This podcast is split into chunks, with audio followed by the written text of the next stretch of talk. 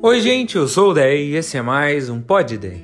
Ontem eu citei um versículo aqui, Jeremias 15, 19, que mexe tanto comigo que eu gostaria de falar um pouco mais sobre ele. Mas eu vou começar pelo versículo anterior, que diz assim: Jeremias falando com Deus, ele diz o seguinte: Por que então eu continuo a sofrer? Por que a minha ferida não tem cura? O teu socorro parece incerto como um riacho inconstante. É como uma fonte que secou. Primeira coisa que eu quero te dizer é que Deus não tem medo das suas dúvidas e não se ofende com a sua sinceridade. Ele conhece seu coração. Ele já sabe aquilo que você pensa. Ele só espera que você fale, inclusive para tratar isso. Imagine o seguinte: provavelmente já aconteceu com você isso. Imagine que eu chego em você e digo que tem alguém magoado com você por algo que você supostamente fez. Daí você olha para mim e diz: mas eu não fiz isso, não foi desse jeito. Daí eu te digo: não, beleza, mas ó, não vai lá falar com essa pessoa, hein? Porque eu prometi que não ia contar para você. Espera ela te falar alguma coisa.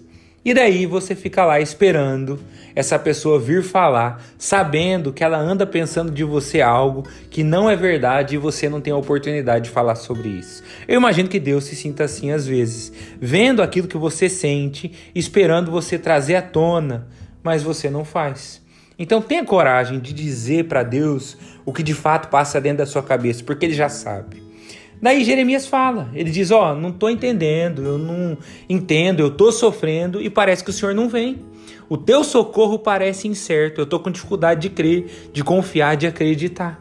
Talvez é o que você sente hoje sobre Deus. E a resposta de Deus é, que é o próximo versículo: Se você voltar para mim, eu o restaurarei, para que possa continuar a me servir. Se disser palavras de valor em vez de palavras inúteis, você será o meu porta-voz. Você os influenciará, mas não deixará que eles o influenciem.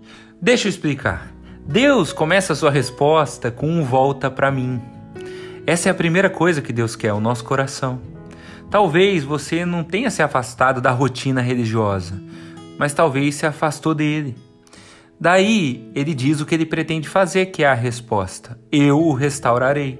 Deus tem planos bons para você, mesmo que você não consiga confiar agora, mesmo que você não veja, ele continua trabalhando para as coisas lindas que ele tem na sua vida. É quem ele é, para a glória dele. Talvez você esteja desanimado ou desanimada, talvez você está com dificuldade que no final tudo vai dar certo. Mas eu acredito muito que Deus deseja te relembrar que ele ainda tem planos de fazer. Versículo 11 desse mesmo capítulo diz assim: Eu cuidarei de você, mesmo em tempos de calamidade e aflição. Deus continua cuidando. Mas daí a resposta continua: Ele diz: Você será o meu porta-voz. E aí é Deus nos dando um propósito.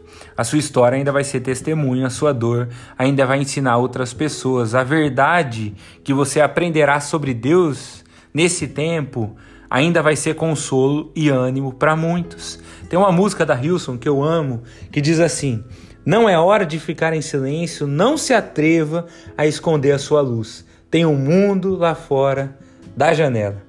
E eu queria dizer isso para você: tem uma luz aí dentro. Que você seja a voz dele onde quer que você vai.